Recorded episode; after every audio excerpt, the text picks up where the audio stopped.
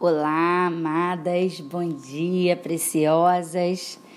Eu sou a Sidônia e eu estou aqui nessa manhã, é, nesse dia maravilhoso que o Senhor nos proporciona. É, mais um dia na presença dEle, tendo esses minutos preciosos, né? E hoje a palavra que veio ao meu coração está em João, capítulo 16, versículo 33, que diz assim: Tenho-vos dito isto para que em mim tenhais paz. No mundo tereis aflições, mas tem de bom ânimo, tem de coragem. Eu venci o mundo, né? Tem de coragem. E essa palavra coragem nos traz assim esse essa passagem foi um do, uma das últimas instruções de Jesus aos seus discípulos. E eu trago para hoje, eu trago para, para nós neste dia, né?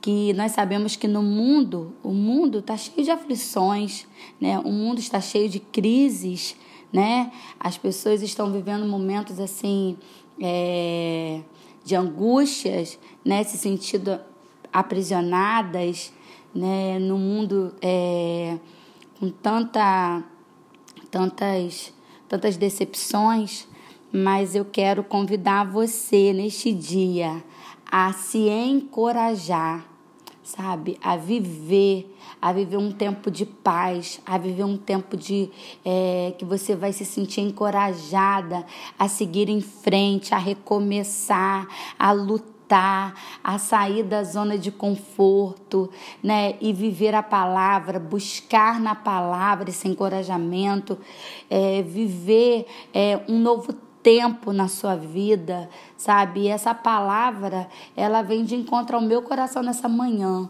para que nós possamos é, viver dias de alegria, vi, dias em que o Senhor, é, nós sabemos que o Senhor ele está conosco.